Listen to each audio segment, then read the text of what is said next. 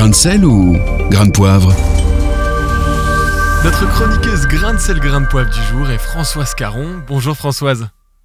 Bonjour Thomas, bonjour à toutes et à tous.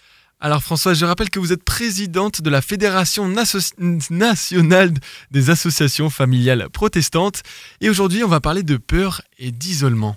Oui, tout à fait. Je crois que euh, la peur est quelque chose qui, qui nous taraude depuis, depuis la naissance. Au fond, euh, l'absence de maman, euh, de papa, un bruit sur le parquet, et puis, et puis le, petit cœur commence à, à, battre. Mais au fond, dès le commencement des temps, la Bible nous dit qu'un homme et une femme ont eu peur et qu'ils se sont cachés. La peur est cependant un sentiment qui a pour mission d'alerter, de signaler un danger. Elle est donc euh, nécessaire pour se protéger, Françoise?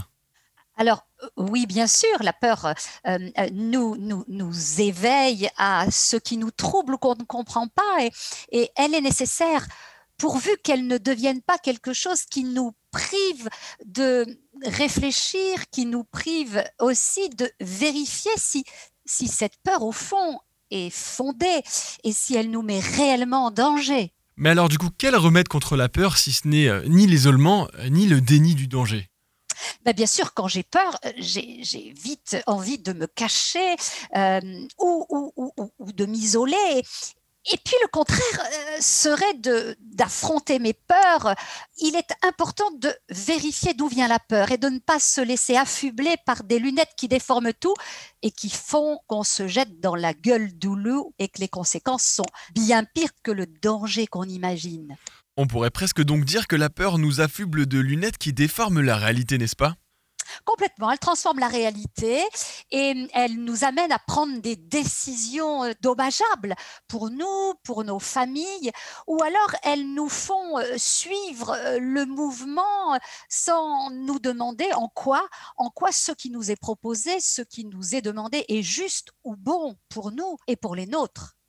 Alors entre la peur de la maladie psychique et celle d'un mal-être destructeur, faut-il faire un choix Françoise?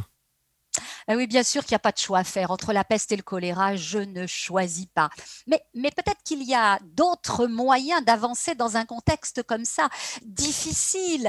Euh, c'est celui de chercher hum, d'abord la paix du cœur, l'apaisement intérieur, et puis de transmettre un message d'espérance aux nôtres pour pouvoir ne pas nier les dangers, mais être en capacité de les affronter euh, sereinement, paisiblement, et puis tous ensemble.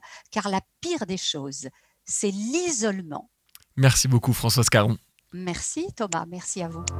Réécoutez, partagez, tous vos replays sont sur farfm.com.